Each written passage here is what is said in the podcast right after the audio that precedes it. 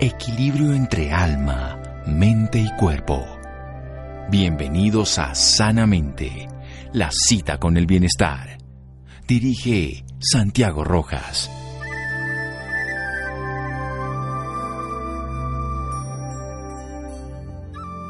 De hecho, hay dos cosas, ciencia y opinión. La ciencia engendra conocimiento, la opinión ignorancia generalmente. Hipócrates. Buenas noches, estamos en Sanamente de Caracol Radio, su programa de salud. Recientemente, el primero de diciembre, en el mundo se habla de la temática del VIH, de todas las millones de personas que son portadoras y de la enfermedad del SIDA, que es el síndrome de inmunodeficiencia adquirida cuando se desarrolla esta progresión del virus y ya el sistema inmune no puede defenderse contra lo que nosotros los médicos conocemos como infecciones oportunistas. Esta es una realidad en el planeta, es una realidad en Colombia, donde pasamos de 125 mil personas en este momento, y algunos hablan de que probablemente una persona que sea diagnosticada, ya sea de cualquiera de los métodos diagnósticos que tenemos de la enfermedad del VIH o incluso del SIDA, puede estar siendo diagnosticada, pero podemos tener entre 5 y 10 personas que no están diagnosticadas. Y hay una población que puede tener, además de la enfermedad, otro, otro tipo de complejidades porque puede tener otras condiciones adversas, porque pueden estar viviendo en condición de indefensión, porque son comunidades marginales. De eso vamos a hablar.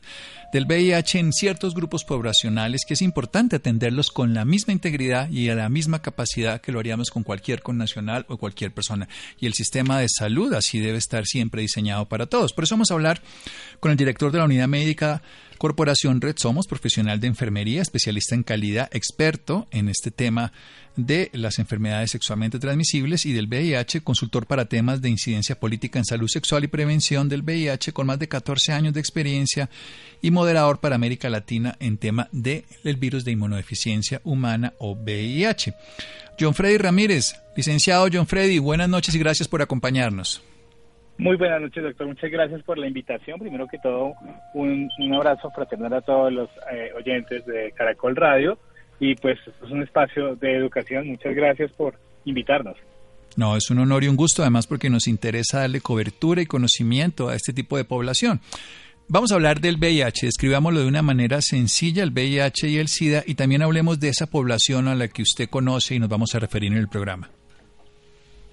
Por supuesto, doctor. Entonces, VIH-Sida, primero que hacemos dos, dos panoramas distintos. El primero es VIH, el segundo es SIDA. VIH es virus de inmunodeficiencia humana, que si no se detecta a tiempo, no se trata a tiempo, pues va a permitir que nuestro sistema inmunológico desarrolle un síndrome que se conoce médicamente como síndrome de inmunodeficiencia adquirida.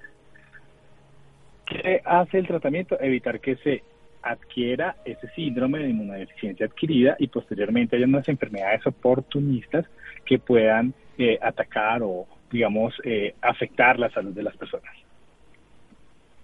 Bien, entonces tenemos ahí pues el, virus de inmunodeficiencia humana que cuando se trata adecuadamente no llega a la enfermedad del SIDA, que ya la inmunodeficiencia que puede llegar a ser letal en algunos casos. ¿Y cuál es la población a la que nos vamos a referir? Eh, doctor, claro que sí, mira, digamos que no es un tema de Colombia, es un tema en Latinoamérica, es un tema histórico, ¿sí? Si bien es cierto, todas las personas que tengamos una vida sexual activa, tenemos eh, una probabilidad o una posibilidad de adquirir la infección por VIH, ¿de acuerdo? Todos y todas. Pero hay una concentración en grupos de riesgo mucho más vulnerables, entre estos hombres que tienen sexo con otros hombres, donde caben gays, bisexuales, eh, hombres que sin necesidad de de identificarse con una orientación sexual diversa entre gay y bisexual, tiene relaciones sexuales ocasionales con otros hombres.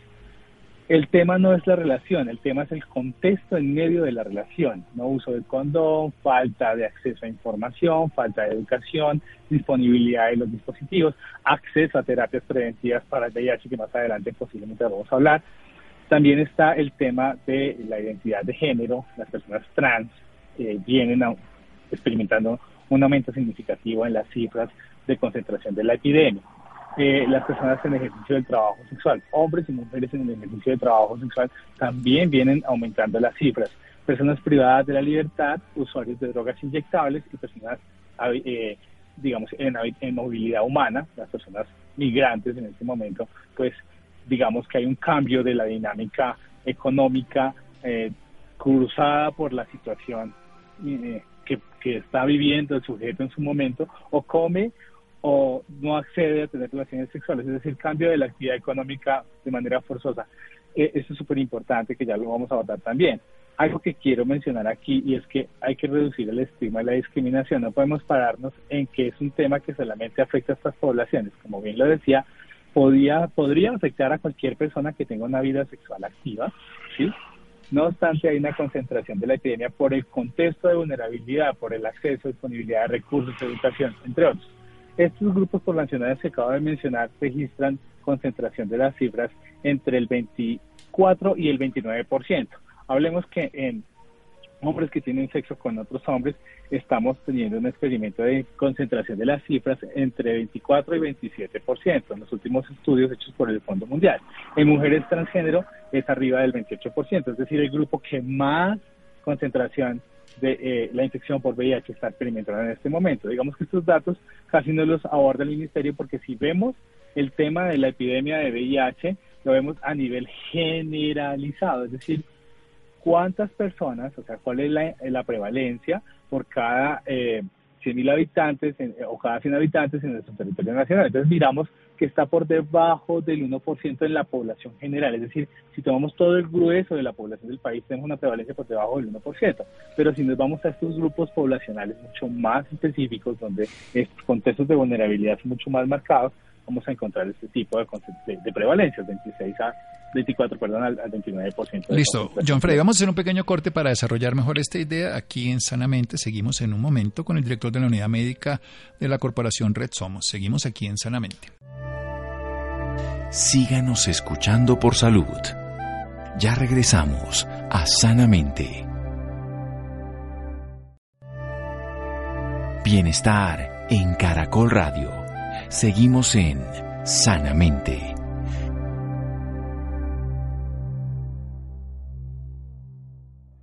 Seguimos en Sanamente de Caracol Radio. Estamos hablando con el director de la unidad médica de la corporación Red Somos, profesional de enfermería, especialista en calidad y experto en VIH, que es el tema que nos compete hoy.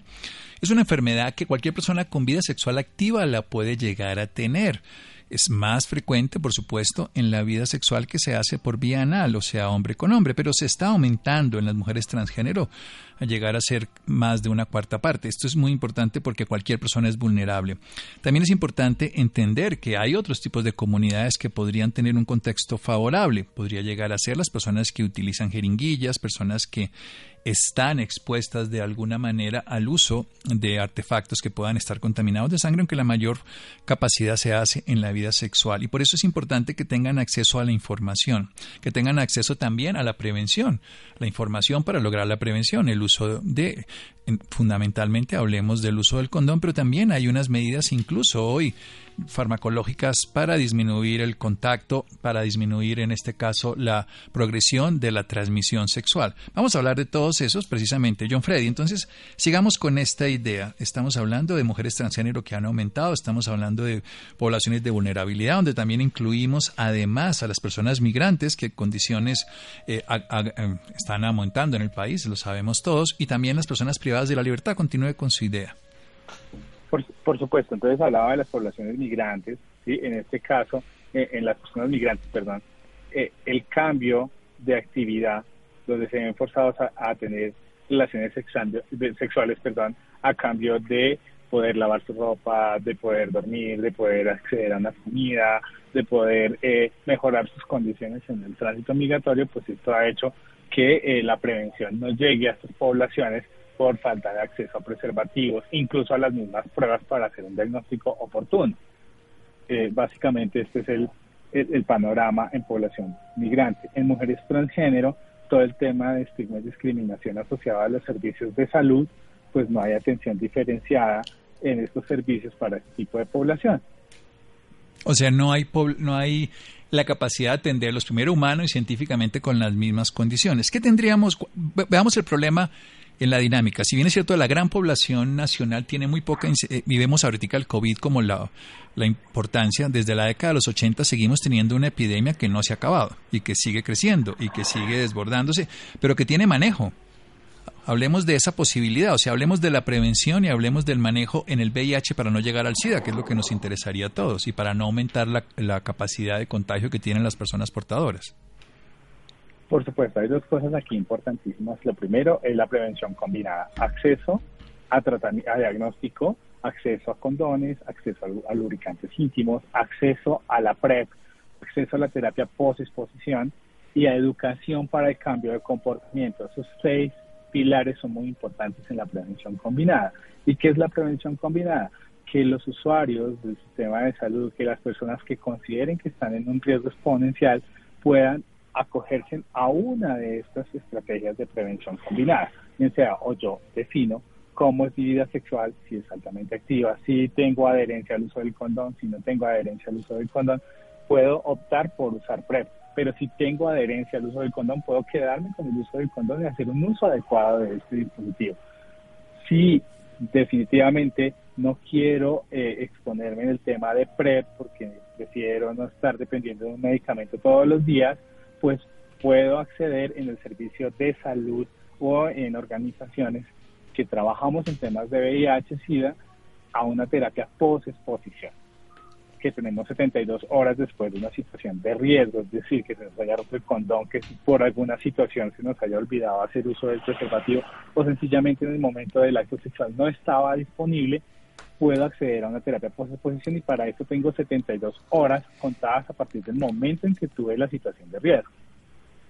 Otra de las situaciones aquí es tener diagnóstico oportuno, es decir, acceso a la prueba, pero además de tener el diagnóstico oportuno que creo que en este momento en nuestro país ha aumentado el, acceso al diagnóstico para VIH, es la continuidad en los programas de atención integral a personas que ya cursan por un diagnóstico de VIH y que esta continuidad no se vea afectada por el relacionamiento del sujeto con el sistema de salud, sino que sea realmente una política del Estado en contener la epidemia. Ese es el primer punto, que es todo el tema de prevención combinada. Y los, el segundo punto es fortalecer el sistema de salud, es fortalecer la política pública, es que el gobierno, es que nuestro gobierno, cuando hablamos de Estado, decimos, no, es que el Estado somos todos, ¿no? Sí, por supuesto, pero tenemos un orden administrativo de nuestro Estado que debe garantizar y promover o regular, en este caso, el acceso y la permanencia de los programas de atención en VIH. Entonces, en este orden de ideas se requiere robustecer la respuesta, que se reconozcan organizaciones de base comunitaria, que se reconozca, reconozcan a los trabajadores sanitarios comunitarios como parte de esa respuesta y estructurar un programa nacional de respuesta en VIH-Sida. Tenemos una respuesta fragmentada perdón, dentro del sistema de salud. No tenemos un solo modelo de atención, sino múltiples programas a cargo de las entidades administradoras y esto fluctúa entre el, relacionamiento del usuario con el sistema de salud, su capacidad de pago o su vulnerabilidad.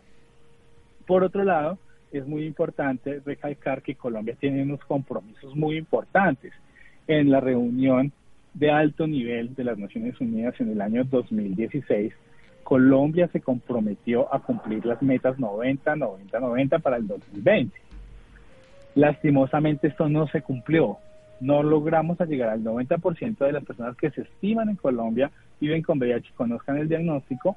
De ese 90% que diagnosticamos, otro 90% acceda al tratamiento y de ese 90% que accede al tratamiento, 90% de esas personas logren carga viral indetectable esa indetectabilidad para la no transmisibilidad es muy importante. Cuando una persona es indetectable no transmite la infección. Y ahí es donde tenemos que hacer mucho énfasis, por ejemplo, en la educación secundaria y terciaria y todo el tema de rehabilitación y mantenimiento de la salud, en este caso en personas viviendo con VIH, que no se alejen de los programas, que las terapias sean efectivas, que tengamos acceso a nuevas tecnologías en medicación y acceso permanente y continuo, que no se suspenda por una situación relacionada a que no tengo EPS, a que perdí el empleo, a que eh, no soy tan pobre, pero tampoco soy tan rico, entonces dentro del sistema de subsidios de nuestro gobierno no alcanzo a entrar. ¿Vale? Entonces eso es súper importante verlo desde esa óptica. No, me parece genial. Vamos a volver a hacer un pequeño como punto de referencia, una prevención combinada donde tengamos acceso a la prevención a través del uso del condón, una terapia que puede ser preexposición o posexposición hasta 72 horas, una atención diferencial e integral para este grupo de pacientes, una capacidad de acceso a un tratamiento continuado que nos va a dar una educación secundaria y terciaria para que no suspendamos. Recordemos ese compromiso que no se ha cumplido. 90% de las personas con posibilidad que sean diagnosticadas que ese 90% tengan un tratamiento y que ese 90% de los que tengan un tratamiento estén indetectables. Digamos eso, una persona indetectable es intransmisible, o sea, no transmite la enfermedad, pero seguirá usando el condón, debe seguirlo usando. Mira, en este caso el condón entraría a ser parte de un ejercicio de prevención secundaria. ¿A qué? A otras infecciones de transmisión sexual. No al riesgo de que yo transmita la infección a otra persona si yo vivo con VIH. Si yo vivo con VIH, y estoy en una carga viral indetectable, abajo de 50 copias, no voy a transmitir la infección. Primero, no me voy a enfermar yo como paciente viviendo con VIH y segundo, no voy a transmitir la infección. Hay menor riesgo.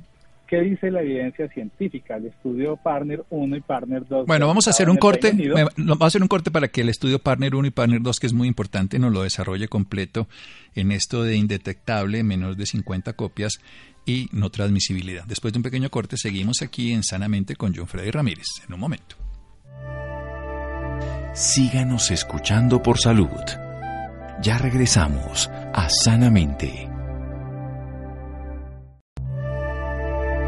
Bienestar en Caracol Radio. Seguimos en Sanamente.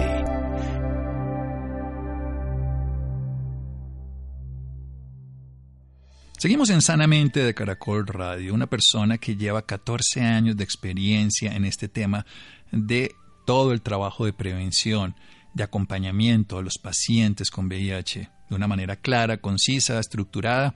El director de la unidad médica de la Corporación Red Somos, profesional de enfermería, especialista en calidad, John Frey Ramírez, nos está explicando muy bien esto de qué tenemos que hacer en la problemática real del VIH-Sida, que es una enfermedad que se descubre desde los años 60 en los simios, que pasa a los 80 a los humanos y que desde el 96 tiene un tratamiento específico, pero que no sigue teniendo acceso a la población y se debe a muchas fracturas en el sistema de salud.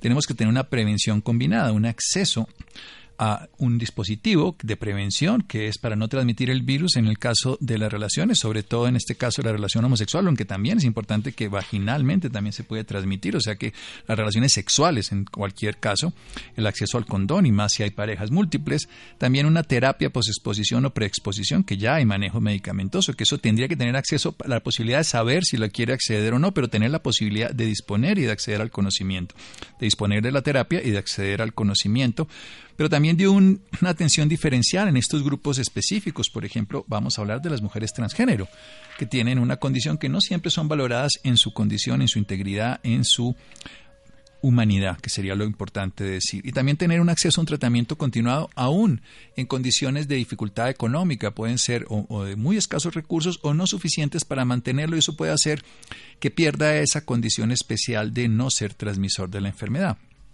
hay que tener muy claro que la respuesta debe ser integrada por el Estado. Y nos habla de este compromiso que se hizo con UNUCIDA y con todos los demás estamentos internacionales del 90-90-90, que en términos prácticos es que el 90% de las personas que deberían tener este, este, diagnóstico por posibilidades, porque cualquiera de nosotros que tenga vida sexual activa podría estarlo, deberían estar diagnosticados.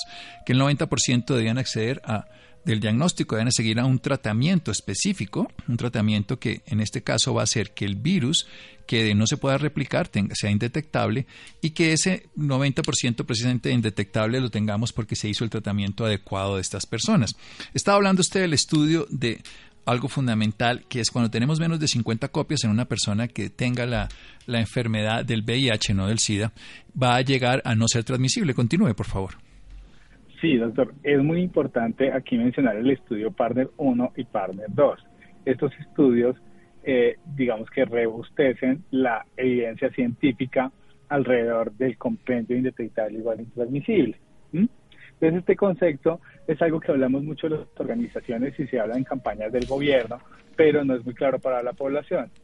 Y básicamente establece el consenso científico internacional que una persona que tiene una carga viral abajo de mil copias no transmite, pero lo ideal es que el paciente esté completamente indetectable, es decir, que esté abajo de 50 copias. En esta orden de ideas, tener menos de 50 copias de VIH en sangre, que esto se mide con una carga viral, pues eh, es un beneficio muy importante para el paciente porque menos riesgo de falla terapéutica, menos riesgo de que el paciente pueda enfermar y el segundo, pues que menos riesgo de transmisibilidad. Lo que sí es claro es que una carga viral abajo de mil copias es intransmisible.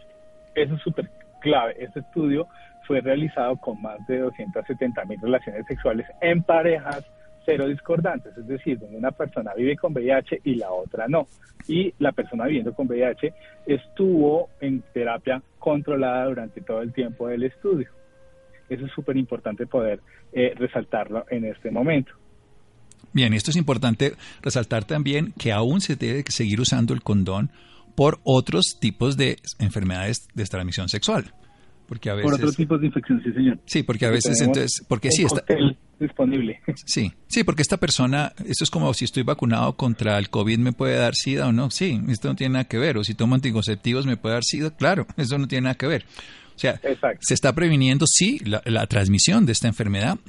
Lo que no se está evitando es otro tipo de enfermedades, blenorragia, sífilis, eh, chancro, bueno, muchos con nombres que los médicos conocemos y que pueden ser igualmente transmisibles, eh, no tan letales, por supuesto, pero sí transmisibles. Entonces, el uso del preservativo sigue siendo una norma, independientemente de que la pareja pueda tener la tranquilidad, primero, que no se enferma el que tiene el virus en el sentido de su organismo, controlado por el tratamiento, y no transmite a otra o a otras personas.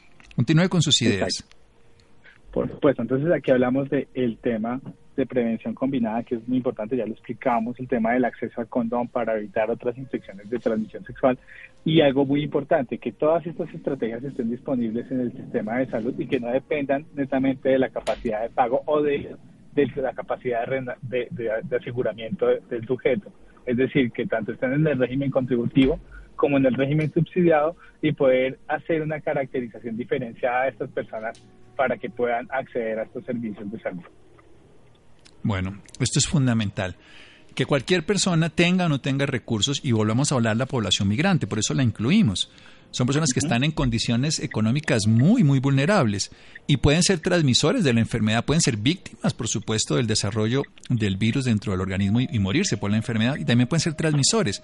Y ellos tienen el mismo derecho y, y deberían tener el mismo acceso a todos los tratamientos en este sentido. Y personas en condición de vulnerabilidad, trabajadores sexuales, en fin, cualquier persona que pueda, nosotros en medicina tenemos, eh, claro que ellos pueden llegar a ser infecciones por neumocistis girovesi, nombres muy raros que los médicos conocemos, que pueden llegar a ser en pacientes que no tengan esta, este tipo de enfermedad, no hacer una, una gravedad, puede ser un, resfriado común o pueden llegar a ser absolutamente letales. ¿Cómo, va precisamente eh, esta realidad? Estamos diciendo lo ideal, pero ¿cómo es esta realidad que usted la conoce de frente en Colombia? Entonces, del acceso. doctor del acceso. Tenemos, eh, digamos, alrededor de 57 mil personas, por ejemplo, no saben el diagnóstico en este momento en el país. Si hablamos de Bogotá, alrededor de 12 mil, 13 mil personas no saben el diagnóstico todavía. ¿Sí? Eso para el primer 90. Para el segundo 90 tenemos una, digamos, una brecha del 47%, que esto se traduce alrededor de 50 mil personas que no acceden a la terapia por situaciones como las que mencionaba hace un momento frente al tema del relacionamiento al sistema de salud. Y lo más grave, que solo tenemos el 43% de las personas con carga viral indetectable. Entonces tenemos unas brechas gigantescas en este, eh, eh, en este compromiso de país. Algo bien importante que resaltar es que ONUCIDA propone y los acuerdos que además Colombia los ratifica cada vez que se reúnen en estos espacios de alto nivel es que al 2026 deberíamos cumplir al 95, 95, 95. Entonces la situación es preocupante si no hay más acceso, si no hay destinación de recursos, si no hay, eh, digamos, planes de intervención colectiva que realmente den respuesta a la problemática. O sea, estamos, en, estamos en que el 50% no los, el 40% no saben que tienen la enfermedad. vamos a decir, cerca del 50% no tienen acceso a la terapia y el indetectable está menos del 50%. O sea, este 90% vamos en la mitad y tenemos que llegar a mejorarlo hasta el 26. ¿Qué se tiene que hacer? Inversión, más pruebas, fortalecer los programas de atención en VIH, fortalecer la respuesta en VIH desde las comunidades, llevar mensajes de prevención claros en los medios de comunicación. Bueno, aquí estamos. Es súper importante, claro que sí. Eh, algo importantísimo aquí en el tema de la población migrante es que tenemos más de 1.400.000 personas migrantes en nuestro país, ¿sí? Y el proceso de regularización migratoria, digamos, de que las personas accedan a a un salvoconducto migratorio o a un permiso especial de permanencia es completamente lento. Mira, nosotros a veces diagnosticamos un paciente y se nos demora entre 45 y 90 días para poder tener la cita con Cancillería para que le puedan eh, empezar a gestionar su proceso migratorio y regularización para poderlo afiliar al sistema de salud. Eso es muy grave.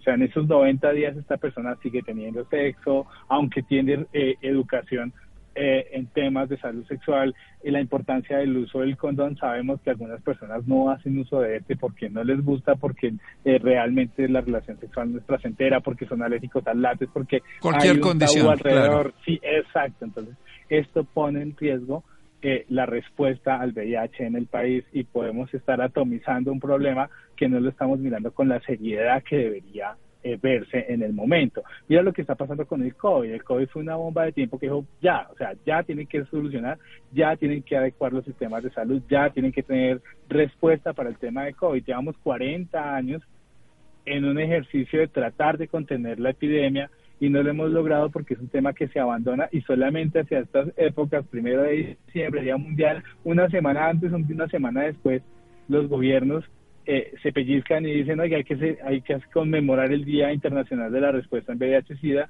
y salen todos estos, eh, digamos, eh, digamos, todas estas campañas, toda esta distribución masiva, pero en el transcurso del año, entonces organizaciones se aruñan el recurso, están mirando cómo gestionar, cómo poder acercar a las poblaciones a los servicios. Entonces esto no debería ser, debería ser una respuesta continua. Sí, no es una respuesta fragmentada, sino una respuesta completa.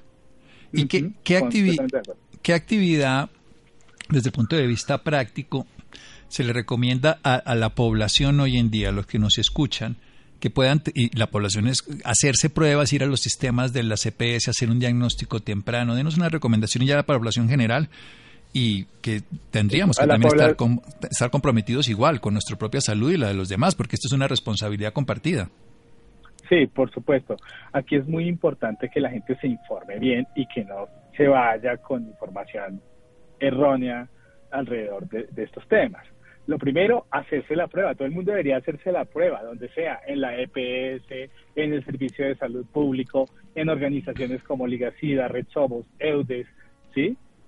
Es muy importante hacerse la prueba. El primer paso es hacerse la prueba. Ya después miramos cómo hacemos que esta persona llegue al sistema de salud y reciba tratamiento la segunda recomendación, hacer uso de un método de prevención como el preservativo, así tengamos una pareja sexual estable, así tengamos una pareja estable, porque no garantiza esa estabilidad, no garantiza la protección frente a este tipo de infecciones como VIH y otras, ¿sí? Eh, eso es súper clave. Quienes tengamos un riesgo exponencial, decir, oiga, yo soy muy sexualmente activo, tengo múltiples parejas sexuales, más de tres parejas en el último trimestre, más de cuatro o cinco parejas en los últimos seis meses, pues miremos la posibilidad de hacer uso de PrEP. ¿Qué tan agudo es el riesgo en este sujeto de hacer esa atención diferencia de decir, listo, ok, accede a PrEP porque el PrEP es una estrategia que te puede funcionar, ¿vale? Las personas que ya viven con el diagnóstico, que tengan acceso a la terapia de manera continua, sin, sin interrupciones y con calidad. ¿A qué me refiero con calidad? Con que se evalúe todo lo que está dispuesto en la guía de práctica clínica, que se hagan las cargas virales, que se revisen los CD4, que se miren otros factores de riesgo, que se hagan todas las intervenciones que plantea la ruta de promoción y mantenimiento de la salud, que son claras, ¿sí? Y por último, todo el tema de educación para el cambio de comportamiento y también disponibilidad y acceso a la terapia post-exposición. Eso es supremamente clave. Yo creo que sí, porque además ahí evitamos un problema en 72 horas que puede ser más grande.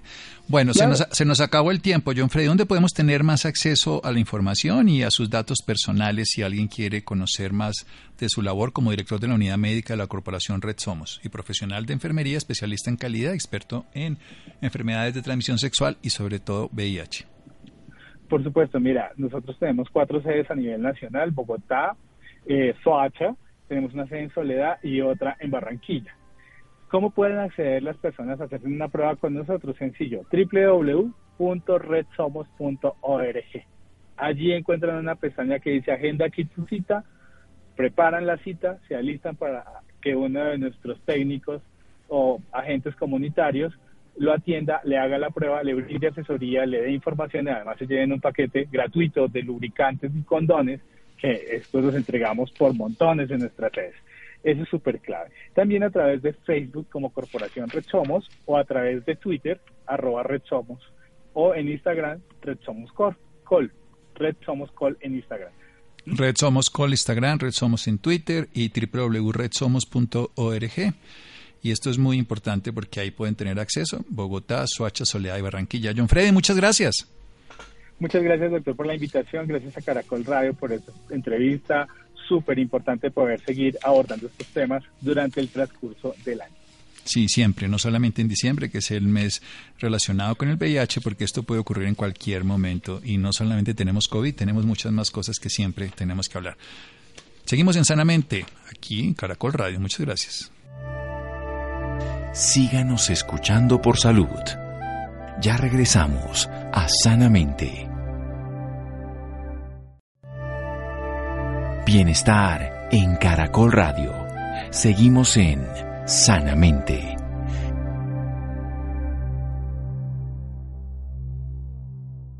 Seguimos en Sanamente de Caracol Radio. Los interesados en el tema anterior de John Freddy Ramírez, www.redsomos.org también Red Somos en Twitter o Red Somos Call en Instagram.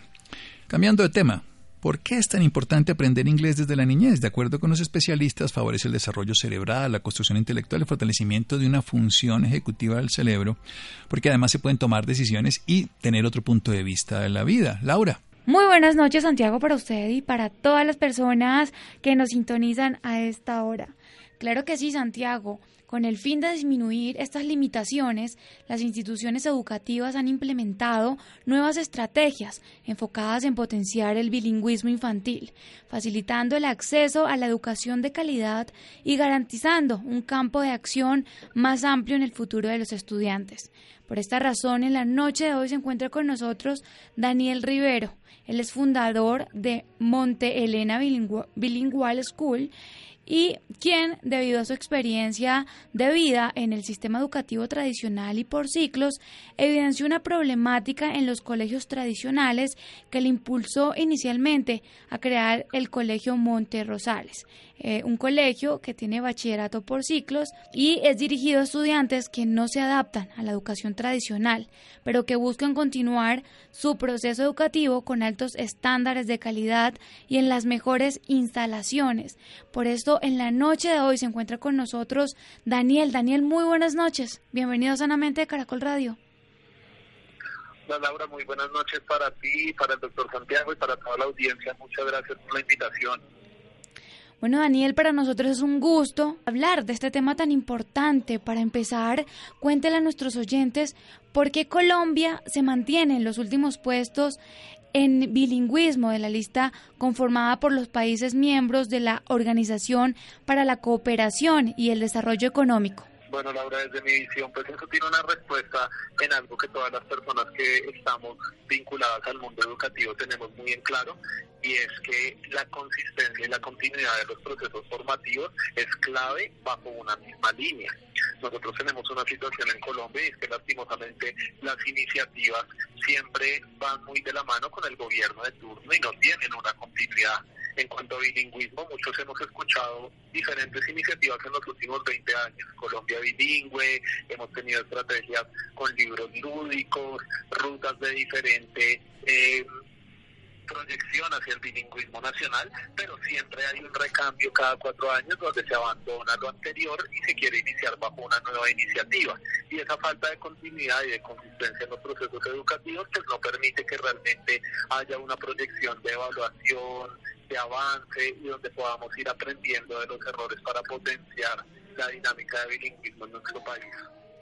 Bueno, y desde Monterrosales, ¿Qué iniciativa tiene para mejorar esto en Colombia? Bueno, nosotros desde Montelena Bilingual School tenemos una creencia muy marcada y es que el bilingüismo tiene que ser accesible para toda la población. No puede ser definitivamente, Laura, que el bilingüismo de alta calidad solo esté enfocado a personas o a familias que tienen el privilegio de poder pagar un millón y medio, dos millones o tres millones de pesos al mes por la formación de sus hijos. Montelena Bilingual School nace bajo la creencia de que esto cambie, nace bajo la creencia de que la alta calidad del bilingüismo debe ser para todos y bajo eso hemos logrado generar un esquema de costos accesibles para que las familias puedan acceder al mismo bilingüismo de calidad que cualquier otra familia que pudiese pagar mensualidades mucho más costosas. A la vez, tenemos una creencia firme de que el bilingüismo no puede limitarse a recibir estudiantes en los primeros grados de escolaridad. Tiene que haber sistemas de nivelación eficientes en las instituciones que le permitan a estudiantes que pueden estar ya en su bachillerato retomar un proceso bilingüe y proyectarse en esta segunda lengua sin importar su edad. No hay que cerrar las puertas, hay que abrir las puertas al bilingüismo, un bilingüismo obviamente enfocado en procesos serios, en procesos de nivelación acordados con las familias y con el estudiante, pero donde la apertura y la accesibilidad sean un principio innegociable. Claro que sí, Daniel, es algo súper importante que nos acaba de mencionar y es también muy importante hablar de los mitos que existen del bilingüismo, porque hay muchas personas que, que, que, aparte, que dicen que es elitista, costoso, difícil de aprender, que si la familia no sabe, pues no, el, el hijo tampoco lo va a aprender. Entonces es bueno hablarle a nuestros oyentes de este tema. Te voy a contar, por ejemplo, en respuesta a esa pregunta, un mito que va dividido en las diferentes edades de los estudiantes, pero que genera el mismo perjuicio en cualquiera de los rangos hay un mito muy marcado de que los estudiantes que tienen menos de tres años deben aprender inglés desde edades inferiores a los tres años y de esa manera se van a potenciar en el bilingüismo. Eso no es real, realmente es vital y es clave y es algo que los jardines cada vez han venido reaprendiendo porque se había perdido en el tiempo que los niños en su etapa de su educación inicial desarrollen las habilidades necesarias a nivel mental, físico, y en su lengua nativa que les permitan potencializar un proceso de bilingüismo en su posterior escolaridad ya a nivel colegio. Un segundo mito que se encaja o, se alinea con el primer mito que te cuento va en que los estudiantes que ya están en un proceso de colegio avanzado, por ejemplo en grados de bachillerato, les queda muy difícil aprender un inglés eso no es real. Los procesos de nivelación y los procesos eh, de enfoque por ciclos en la enseñanza del idioma permiten una intensificación donde los estudiantes pueden llegar a un buen nivel de bilingüismo sin importar la edad en la que ingresen en un proyecto bilingüe. Entonces son dos mitos que van de la mano y que realmente nos enfocan en sí dar inicio a un proceso de educación bilingüe desde una edad corta pero no tan temprana y asimismo no cerrar la puerta a estudiantes que ya en edad de bachillerato quieran iniciar su proceso bilingüe. Claro, importantísimo saber todo esto que nos está contando Daniel y también nos, nos gustaría saber qué, eh, qué iniciativas eh, o qué em, o las estrategias las de las nuevas estrategias que implementó usted en sus colegios enfocadas a potenciar el bilingüismo infantil. Tenemos varias. Una muy relevante y que ha sido de gran impacto para la comunidad es que todas las personas dentro de Montelena Bilingual School tienen un proceso bilingüe que les permite hablarle a los estudiantes, así sean comandos básicos en inglés. Si los estudiantes se acercan a la tienda escolar a comprar su alimento diario, la persona que los atiende en la tienda y la persona que cocina sus alimentos les responde con comandos básicos en inglés. Si nuestros estudiantes van saliendo de la puerta, la persona que les abre la puerta está en la capacidad de responderles en comandos básicos en inglés. Generar ese ambiente bilingüe al nivel de que todas las personas en la institución puedan permear el idioma ha sido una de las estrategias propias que nos ha dado gran efecto en la proyección en aumento del bilingüismo. Otra estrategia que es arriesgada, que es eh, difícil en un inicio y retadora pedagógicamente, pero que resulta es llevar a los estudiantes a escenarios en los cuales necesariamente tienen que desenvolverse en el idioma para poder lograr un desarrollo en un contexto o en un reto específico. Tenemos, por ejemplo, semanas en las cuales solo se habla en el idioma inglés sin importar el nivel de conocimiento con el cual estén los estudiantes de determinado curso y hemos encontrado que a través de retarse a poder llegar a hacerse entender y asimilar lo que les están diciendo en el idioma sin que el docente esté traduciendo continuamente al español es otra de las estrategias que nos ha dado gran efecto. No, algo súper importante y que muchas personas deben tomar también es estas estrategias para sus vidas y para, pues, para el trabajo, para todo lo que estén haciendo. Bueno, y ya para finalizar, ¿dónde pueden encontrar más información sobre Montelena todas las personas que nos están escuchando en este momento? Claro que sí, en este momento nosotros estamos precisamente en matrículas abiertas, ya tenemos cupos limitados, tenemos una alta demanda de cupos por parte de las familias de Bogotá por nuestra ubicación estratégica y la accesibilidad en bilingüismo. Toda la información la pueden encontrar en www.montelena.bilingual, lo voy a decir en, en deletreo, b i l i n g u a l bilingual Ahí encontrarán toda nuestra información y nuestros números de contacto y el botón de WhatsApp para ponerse en contacto con nosotros. Y si no somos la opción, también los guiaremos en elegir la mejor opción educativa para sus hijas e hijos. Perfecto, Daniel. Muchísimas gracias por acompañarnos esta noche aquí en Sanamente de Caracol Radio. A ti, Laura, mil gracias. Doctor Santiago, muchas gracias a toda la audiencia por el espacio. Muchas gracias, querida Laura, a Freddy, a Ricardo Bedoya, a Jessy Rodríguez. Quédense con una voz en el camino con la Martín Caracol piensa en ti. Buenas noches.